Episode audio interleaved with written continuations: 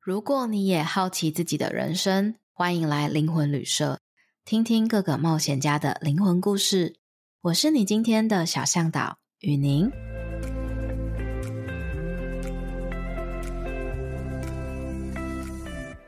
Hello，我是雨宁，大家好久不见。那我们今天呢，邀请了我一位学生啊，也是我的多年好友，呃，他呢来复训呢，应该有七八次以上，有吗？嗯，差不多。他复训超多次，然后重点是他探索同一个问题，探索了几十次以上，所以我觉得特别有参考价值。那我们今天应该是来聊感情嘛，对不对？嗯，没错。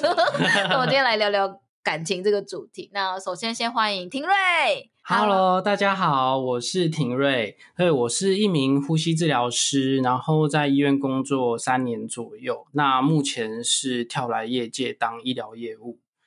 有点像是从专业领域跳到市场端，对，其实也是从内科的专业领域跳到外科的专业领哎呀域那，这样子，没错。哎、但我觉得要帮大家问一下，呼吸治疗师究竟是什么？因为你知道我刚认识你的时候，我以为呼吸治疗师就是有呼吸问题找你嘛，诶，其实简单讲是这样子，没错。嗯哼，对，不过其实对于一般来说比较好了解，就是说，诶，可能如果有一些有气喘病人去西药，可能要喂教的话，其实我们也都会。举凡跟呼吸道有关的疾病，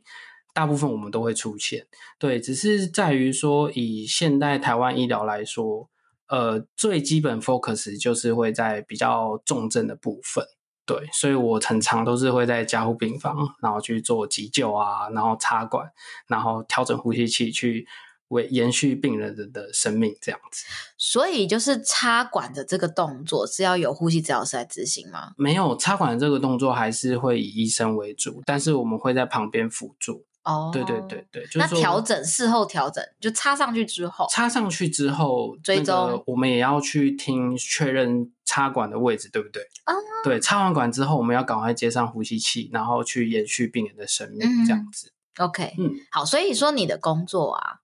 其实会大量接触到重症的人，没错。这就是就我们待会要聊的，就是这就是为什么你会开始接触灵性的原因。对，所以我们来聊一下你接触灵性的因缘是什么？对，其实这个收来也是蛮奇妙的一个缘分，因为其实我在医院工作，其实刚进入新人的时候，通常可能在医疗业有比较了解的人都会知道，哎，其实新人会有那种新人运，就是都会比较旺一点，遇到病人都会状况都比较差。对，哦，你就你们所谓的新人运，就是指说那一天要送走的人会比较多。就可能事情会变很忙，本来哦好的病人会变烂，然后那个不好的病人可能当天就走。这是样都市传说吗？这是都市传说，然后但也是真的，但是这可以，这是可以验证的都市传说，嗯就是真的，只要医院有这个单位新来的新人报道，就会几乎都会很啊少。但是我的新人运，我发现那个不是新人运，那个是我本来就是这 样，好。我啊你的跟我天命就是这样。好，那你跟我多说一点。那你以前就是职业关系常常需要急救，就是参与急救嘛，这样。没错，因为其实在我以前，呃，在医院有个外号就是“行动凤梨”，我到哪里哪里都很忙。对，那个本来是空的一整个 I 那个加护病房的床位，我可以一气之间把他们塞满，而且基本上都是插过管的病人。对，再来的话，我记得我一天就是可能早上去，中午、下午都有接过 医院的九九九，就是所谓的急救。那时候急救的话，所有的一线人员，不管是医师、护理师，然后呼吸治疗师，甚至其他职类，我们全部人都要冲到急救的那个现场去救那个病人。我一天就遇到三个，这样算很忙，以比例来很忙，讲，因为通常一个已经一到两个已经就是算多了。一天有一到两个就算对对对对对对，因为通常大概一个礼拜有两三次已经算多了，但是我是一天遇到三个。总之就是有你值班的时间，对，就是我是比例有点高我是随身， 而且我之后被人家讲说，哎、你是柯南哦，怎么走到哪里都死人这样子？对，哦。然后你就什么时候开始意识到这件事情？你上班了多久之后？我大概上班将近嗯一年的时候，发现就是所有不管是内外科的加护病房，就是都走过一遍，跟一般病房。一般病房的话，我之前是把我们医院的所有的就是呼吸器也全部用光，用到没有，用到只能跟胸腔科医师说，对不起，我们真的没有呼吸器可以用了。这啊、样因为用太快了。没错，都被呃哦，我用光了。哎，这这体质有点奇怪。好，然后呢，你有你有提到说，呃， 连医师都会来问你，对，这个也这是什一么个蛮特别的经验，就是我后来发现到，因为我呃大概在工作一年多之后，我比较常在上小夜班。嗯哼，对，小夜班的时间是下午三点到晚上十一点。对对，呃，基本上我们几乎每一天都会都会去收接床收到对收床，然后你们的会专业去术语“收床”的意思就是，其实我们收床的意思就是病人已经走了。哦对对对对，对好，对， ，OK，所以其实我一开始还想说，收床的意思是指就是病人出院了嘛，哦，没有，诶，出院也是收某某床啊，某种程度上，对，但是我几乎遇到的收床都是病人 走了。啊，对对对就是因为死亡的关系，对，因为死亡的关系之后，我们要去整理环境，然后去收拾呼吸器，这样子。嗯是，对，那其实在我呃有印象很深刻，就是有一个礼拜上五天班，我送走了快二十个病人。哦，对，其实一天有有送走一个病人，已经算也算蛮多了啦。五天二十个非常多，对我一天是送走三到五个以上。非常多，嗯，对，所以其实，在那时候我就发现到说，哎，我每次只要踏进去病人的就是加护病房的床位里面那个环境、那个空间场域之后，我就会发现头特别的麻，特别的不舒服，然后整个人就觉得很昏沉，我就觉得啊，这个人好像差不多了。那其实我起初我只是想说，就是跟护理同师事对同 事，然后一些学姐分享一下，我就说，哎、这个人感觉差不多了。对，但是很多人因为其实呃，我们医我们那个医疗业其实会希望说病人就平安，可以顺嗯顺的把嗯病情照顾好，让他身体康复，其实这是最好的。所以嗯没有人是希望说呃病人病情恶化呢恶化，然后自己越来越忙。对，但是我就是。就是乌鸦嘴了好几次之后，我发现其实真的很准。每次只要我跟某个护理师说：“哎、这个人可能会在你这班走了”，他就真的走了。就是你进去病房，你感觉到那里的气场的感受，对你就可以，你就推测应该是差不多。然后你，嗯、这可以说验证嘛？验证几次之后，你发现你的感应那个磁场，病房的磁场是准确率有点 高没错，哦。然后连医生都会来问你，是吗，对，其实到后面连一些可能有用过就是叶克膜，对，就是那种比较也是真的是比较严重的病人的时候，但是一方面是他们没有对于家属没有一些正式的回复，说要不要放弃急救什么的。对，有时候有一些会遇到有一些病人会拖得比较久一点，对，那就是会问我说：“哎，这个病人有预计什么时候走吗？”我你就是说谁问你？呃，主治医师。哦，他也参考了你的意见，没错，对，所以其实我后来发现到说，我对于空间职场的感觉是真的越来越敏锐。对，可能这也是因为是七号人呐、但是其实我发现到后来有一个有一点点的小困扰是自己会变得有点神经质。哦，我觉得会吧。一开始会觉得说，哦，我好像就是蛮敏锐的，但最后走到哪里就会觉得自己是不是哪里怪怪的。真的，因为像是我平常不在医院工作，就算走在路上，就是也会觉得说啊，如果可能经过殡仪馆或者说经过医院这种嗯比较负能量磁场的场域的话，我也觉得头特别痛，特别不舒服。而且假设殡仪馆或医院在左边的话，我就是只有左半边的头是痛的，是麻的，嗯右半边不会。嗯，对，就很像是一颗， 也像是一个指南针。对，啊，你蛮你神奇你就的是从你的职场工作嘛，开始观察到你对于嗯磁场能量，好像感觉有点敏锐，没错。所以这如何让你开启了对于灵性的探索？因为这个的话，就会开始慢慢的引起我的好奇心，说为什么我会开始对神秘空间或者是第三世界的这种好奇嘛？对，会引起我的好奇心。那再者就是有另一个有趣的事情是，呃，我以前呃去年吧，回到宜兰家清明节拜拜的时候，就是我爸妈我们在祭祖的时候，他们我爸、我妈跟我哥他们的香点出来的烟都是直线向上的，对，正常是这样。对，但是是只有我是螺旋形的。哦重点是我们那天没有开门，而且没有风，我们明明没有开电风扇，但是嗯我的香的烟就是螺旋上去的，好难想象哦。很神奇。所以你们是站在一起的我们是站在一起的，对。 ，OK？我哥也验证了这个神奇的画面，哦，就是你从好几个你生活中观察到，你好像有一些特别的体验，没 错，所以你就促使了开始对于一些神秘啊这种呃特殊事件又开始兴趣，，对，就会觉嗯得说，哎、其实好像真的隐约能感受到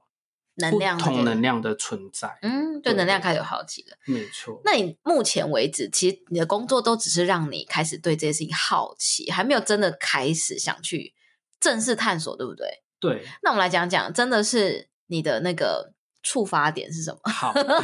是什么让你正式踏入了灵性探索旅程？ 其实这个部分也是我蛮受挫跟蛮意外的部分，就是感情问题。对，因为其实你呃，你原本感情稳定走了很多年，对不对？多多少？呃，对，其实八因为年八年，对，嗯因为我跟他，我跟前女友认识是从学生时期就开始嗯到工作，大概八年的时间。嗯没错，对，所以其实对于这八年来，我们其实本来是真的有，当然都有到论及婚嫁，但是其实，在交往大概第六年之后，其实陆陆续续发生了很多事情，让我非常的挫折，对，甚至是会让我有开始考虑说，真的要跟这个人继续走下去吗？哦，就你你们本来以为就是可能就是顺顺的、稳稳的，然后就是从呃学校、职场，然后婚姻，大概没这错样。但是就是在交往的你们的最后两年的时候，你开始觉得有很多挣扎，是吗？对，然其后实哦这让你觉得很矛盾吗？就是会觉得很发生很多就是自己出乎意料，甚至是完全没有想到的事情，然后会让我觉得很挫折，然后每次的期望都会有落空，而且落空越来越大，所以就是最后还是选择了分手。这样，那你那时候有多打击？这个结果我那时候难以想象嘛，打击就从来没有想象过。很难想象，而且就连我自己也没想到，我竟然长达半年的时间，我几乎每一天都只睡两个小时的觉。我那时候真的是，我人生大概二十八年以来，快要面临到精神分裂的状态。啊，哎呦，好严重 哦！就你你是就是一直振作不起来是吗？一直振作不起来。我那天那时候因为做家庭事业，在做其他事情，所以其实我几乎长达半年的时间，二十四小时我都只躺在床上，然后一直在思考人生， 一直在怀疑人生。哎、我懂哎、我跟你讲，我我第一次分手的时候也是这样，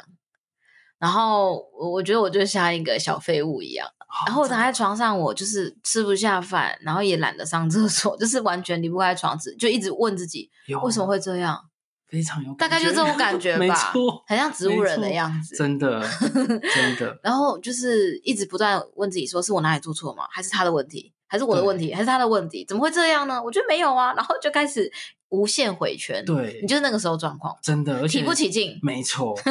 特别是我真的是一个很容易非常想很多的人，我觉得大概一天都会想出一百万个为什么。我觉得你小剧场是真的本身就蛮多 的，这我认识你的时候我就没发现你小剧场超多哎。那所以这这分手之后就更严重了。那对那跟我聊一下，你你那个时候回顾了你感情上的，就是让你觉得很很挫折的是像什么？呃，其实大概到后面几年的话，呃，比较印象深刻而且比较受挫的几件事情，第一件就是像是我有一次就是打羽毛球，然后因为为了救一颗球，所以就是受伤的很严重，我整个右半边都是直接撞在地上。那那时候当天我还没什么特别的感觉哦嗯哼但只觉得就是觉得脚就是一拐一拐的，对，对。可是到隔天睡醒之后，我发现我几乎不能下床。嗯哼，对，整个肌肉痛到不行，然后甚至那时候就是在想说要不要赶快去急诊什么的，对，就连那一天，呃，我的我都要很慢的扶着我的扶着墙壁，扶着椅子，可能才能嗯走到、走到那个厕所，嗯。对对对对对，但是就会发现到说，那时候我就跟另一半讲这个状况，你但很是你那时候其实很希望他可以来照顾你对，其实我很希望他可以来照顾我，而且其实他是有放假的，啊，对对对对。结果他他怎么样？结果他就记得先送生日礼物去给新加坡的同学，是就女生啦，就女是生就是他呃，你你告诉他了，其实你现在状况有点严重，然后呢，你希望他放假的时候可以来照顾你陪对你，但他却选择了去别做找别的人事情，这件事然后情让你很受伤，其实我蛮难过的，因为嗯我觉得我在我很需要他的时候，嗯而且其实他可以，他明明是可以做的时候，但是他却选择了去做别的事情，在家里就是陪家人这样。我觉得这个是不是来自于你之前曾经跟我提到说，你这个失落感这么强烈是，呃，你以前其实付出很多在这段关系，所以对你觉得轮到你觉得被你需要的时候， 但是你没有得到你希望的回馈，是这样对吗？其实，在我之前的时候，如果当可能我前女友就是我另一半，她有一些身体的状况，好比说她眼睛不舒服，好比说她今天经期痛，然后我都会骑车可能去送个糖水，去就是送个甜点，或者是去送一些营养食品去给她吃。对，哪怕就是骑车要来回两个小时的路，我都愿意去骑。哦，对，所以有时候我后来发现这些付出哦，哎，其实对我来说觉得是应该的，但是就会觉得，哎，等到我了吧？我哎，诶我真的是身体很不舒服哎，可是我希望你来，你是不是可以做？点表现？，对，但是我却没有得到、呃啊我想要的。所以你这个时候就发现，其实你的付出失衡，有时候是来自于你觉得好像。嗯，就是你你你自己想付出的，可是不一定对方需要没，错可是你又期待对方给回馈，对，但是我觉得不得不说，我觉得感情里面很常是这样，因为我们就会很想对对方好啊，对，因为就是我爱我爱这个人嘛，没然后错。就会忍不住想要就是吃穿照顾他，对啊，就是好吃，就是碰到好吃的、啊，或是哎觉得什么东西不错，就会想要买给他这样子。其实我觉 得我们刚开始的情感路线的时候，我们都会是走这个路线。为什么？我也不知道到底是跟谁学的，我们就会走那种一股脑的那种啊。我懂了，你你后面会讲对不对？就是这种对付出模式从哪里来没？我先不错破 梗。 好，啊总之就是你这件事情让你觉得很难过的原因，是因为你过去其实付出了很多。对， OK，那那还有呢？ 在其实再来的话，那时候给你其实挫折还有哪一些呃感情还有一经次，因为其实我们从刚交往到就是到末期的时候，基本上这八年来，我们只过对方的生日，我们那些情人节啊什么什么，那其实我觉得过太多了，对我来说 所以会会有点累了。只过生日就对了。对，所以 OK 其实变得是生日对我们来说就变得特别的重重视要没错。对，然后在于大概也是前年的时间，第六年的时候，就我大概半年前吧，年初，因为我是五月生日的，嗯我大概在一月份的时候，我就跟跟他你说对，跟他说，哎，我想要去吃乌马，嗯去台中吃乌马，你们想去庆生？对，然后就是请他订个位置，跟订个安排好房间，嗯哼还有车票，就这样而已。对，对，就是也没有说要排排什么样很特别的行程，因为我就只是想要去吃烧肉。啊、对对对 OK，对，殊不知呢，那就是天发生了什么？那天嗯哼，我们就是搭高铁下去，然后先去那个逢甲夜市 check in 完之后，我们就是搭公车。我们想说啊，就搭公车就好，因为公车就可以到，就是乌马。对，然后好死不死那天就是下滂沱大雨，而且雨中灌的那一种。我们到现场就是下半身都已经全湿了，对。然后呢，我想说啊，全湿那就算了，都来了。然后但心里面想着没关系，待会的乌马会拯救我，对就是淋湿的心，对，可以弥补我的心灵。就你就心里面仍然保有一点那个希望之火。没错，然后呢，就是我们走到了柜台去询问了之后，我的就是他才跟我说，他没有定位，因为他以为那时候在疫情，没有人想来吃，殊不知所以他就想说那就不用订了。对，殊不知店是爆满的，然后现场排位要两个小时。你理智线断了吗？那一刹那，我那天真的是我已经无言到一个极致，因为我全身湿掉，下半身都湿了，嗯是可以拧出水，而且鞋子都养养金鱼、养蝌蚪 了。但我觉得你的生日愿望很简单，就是你来台中目的就只有一个，就吃烧肉就好。对你愿望很简单呢、我没蛮有好。说排其他行程哦， 金牛座我只说很容易满足要 吃哦，对，吃就可以满足我，但是却连这件事情都没有达到，我整个期望是从就是从天堂掉到地狱。啊，那所以你你你在你分手后，你还在回顾这件事情哦？怎么会这样？对我就是在想说，这到底是什么样的心态？因为讲实在话，这件事情说真的不难， 就是只要你打个电话，你不能理解问一下他就好了。嗯嗯嗯，对就是我你一直就处在于就是你不了解他为什么会有这些行为，对，这其样实子，然后你我就一直也没有办法从中间释怀。没就对了错，，我后来就发现到说，为什么我好像越来越不了解他的行为模式，嗯嗯就是哎，诶怎么连打个电话都有 问题？对，哎，怎么连就是我真的是盼望他来照顾我都嗯不行？嗯，对，。就是一直在躺在床 上就思考这些人生。 哎、我觉得会哦。你知道，其实感情里面很大的一个冲突啊，也很常是来自于，就是我们都会觉得说，真搞不懂他为什么会有这种想法、哎，然后为什么会有这种行为，他为什么要讲这种话，然后我们就会用我们的不理解，然后在这个循环里面一直绕不出来。没错，你那时候就是一直在这样，对你开始回顾他有很多行为模式，你都觉得怎么会这样呢？想不透，我那时候就是这样啊每天脑袋就是 一百万个为什么，然后就是一直无限的回圈，所以就是打长达将近半年。 OK OK OK，对。非常好。嗯，这也是一个很大的感情冲突的一个主因，对，这样。其实最后，在我真的完全抹灭我的希望之火的一个很大原因，这段感情真正压倒的最后一根对稻草是什么？真正压垮我的部分，就是在纪念日那天，就是因为前一个礼拜吧，我妈妈就比较慎重的问我说：“哎，你们交往了八年，有没有考虑要结婚？”因为我听得出来，我妈妈的语气是比较严谨一点。哦，感觉是认真的、哦，对是不是跟你平常对，打哈哈聊没聊的？错，其实因为在呃交往大概五六年之后，我就开始明示暗示，各 种旁敲侧击。你就是想结婚的？对我其实是当时有想想结结婚的，因为我就是一我本来就已经认定是他。对，那就是说，哎，既然我妈妈都比较严肃的问我，你那也我认也真是来看待？对我也是认真来看待这件事情，就是在纪念日那一天，我就问他，我就说，哎，我们有考虑要结婚吗？嗯哼，对，就是也是很明显听得出来也语气。其实你很诚。恳，你很认真，对对对那，他也知道，其实你是想的，因为你这两三年来都有告诉他这件事，没跟错他谈论这件事，可是其实他在前面的反应都是比较那种打岔，就是跟你聊，就你问他说，那我们有没有来谈谈结婚的事情，他就会找别的事情聊。对他就是撇开，啊或者是说会稍微转移一下话题，嗯嗯嗯对对对，不会去那种正视这个问题。对，嗯哼那我想说好，没关系，那就是这一次就是比较严谨的问一点，结果他的反应让我非常的出乎意料，是什么他崩溃大哭。啊？怎么了？其实怎么我了当下很难过，因为我觉得我都已经明示暗示了那么多次，基本上多多少少谈了八年的感情，多多少少会考虑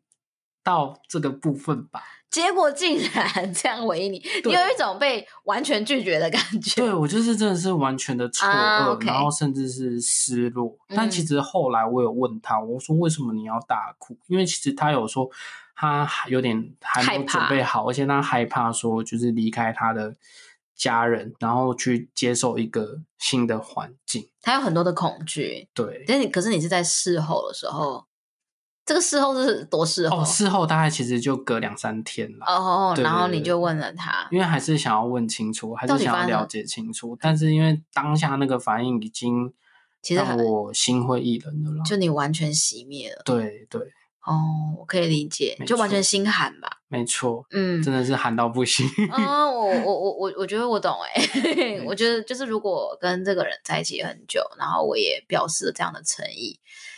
就是当时的那种反应也会让我觉得很挫折。虽然事后我我可能明白你有很多的恐惧，但我还是很挫折。对啊，这是这是不冲突的。对，其实特别是说，因为我一直以来很多人都觉得说，可能时间交往久了，就会觉得好像家人一样，对，对，好像就升华成家人。但是嗯对我来说，我觉得他就是我喜欢的人，是我爱的人，所以我是一直都持续在保持着相对高度的热忱。嗯对，因为我觉得还是就是要不断的可能惊喜啊，或者说有一些爱情的元素在、哦我觉得你投入蛮多的，我真的在旁边看，我觉得你投入蛮对多的。就对而且如果你看到什么是他喜欢的东西，你都会特别留意去对收集。对，而且其实有一次我买他的生日礼物，我也是就是逛遍了整个信义区的精品店，然后帮他挑了一个觉得价格还 OK，然后他也能接受的。对，但是花了三天三夜吧，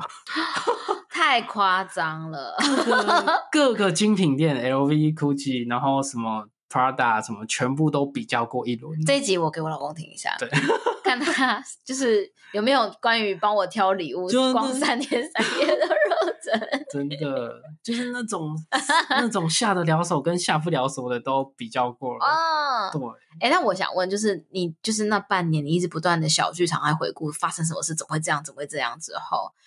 那时候是你正在蛮低潮的时候嘛，对不对？就跟我聊到这件事情，。对，其实大概是我人生最低潮的时候吧 对对对我那时候是真的，我自己都觉得我想要去挂精神科了。有啊，那时候我跟你聊的时候，我就感觉到哦，刚分手低潮是合理的吧？过了一段时间，怎么还这么低潮？而且那个低潮，我觉得有一点呃太多了。然后再过一段时间，我就想说好让你冷静一下，因为我有一次经历过分手的人嘛，我懂那个周期。咦，怎么还没 走出来？而且我觉得你已经是到完全失去生活动力的那一种。对，我觉得我已经像是行尸走肉的丧尸，对啊， 躺在床上就像 植物人一样。所以 那那时候好像我就跟你说，就是哎、我觉得阿卡西蛮棒的，你要不要来学阿卡西，对不对？那个时候，对，其实，在于那时候，我真的是已经完全快受不了了，嗯哼身心灵状态都面临崩溃的的地步。就你真的觉得你你应该要去看精神病了，对不对？对那时候真的是茶不思饭不想，就、嗯就是饭也就是食物都很少吃，几乎吃不下去，然后就每天都只睡两个小时，长达半年。我记得得你那个时候还有很多你不能原谅你自己，你一直都觉得你自己很糟糕、很自责，对然后就是没有动力去面对人，因为你都觉得你你就是很不好的，对，其实是吗？你其那时实候一直因沦为于就觉得自己不好就对，了因为我的个性就是我看重的事情，我会非常认真的去对待 它，所以其实当付出越多，真的是失望越大，嗯然后就会让自己陷得越深。嗯，对，，那也是那时候真的是快要面临崩溃边缘，那我哥哥也看不下去了，嗯哼对，就是说赶快哎，赶快赶快找雨宁。雨宁姐聊天，我说哦，好好好， 对，因因为我身边的人都知道我一直在就是心理情绪这块研究很久嘛，所以这边他们快撑不下去，就会说赶快联络雨真的你赶快找，超多哎、欸。像我一些朋友，他们就是夫妻吵架，然后找找找找僵持不下，就是哦赶快找雨 你，的那你就打电话给我，就说你觉得你真不行了。对，我说你有没有考虑自己来学？因为我觉得咨询能够帮助的是有一个期限。嗯可如果你可以自己来了解的话，会更好，因为反正那时候你也没什么事嘛。你说我没有重心嘛，没错不如来上课，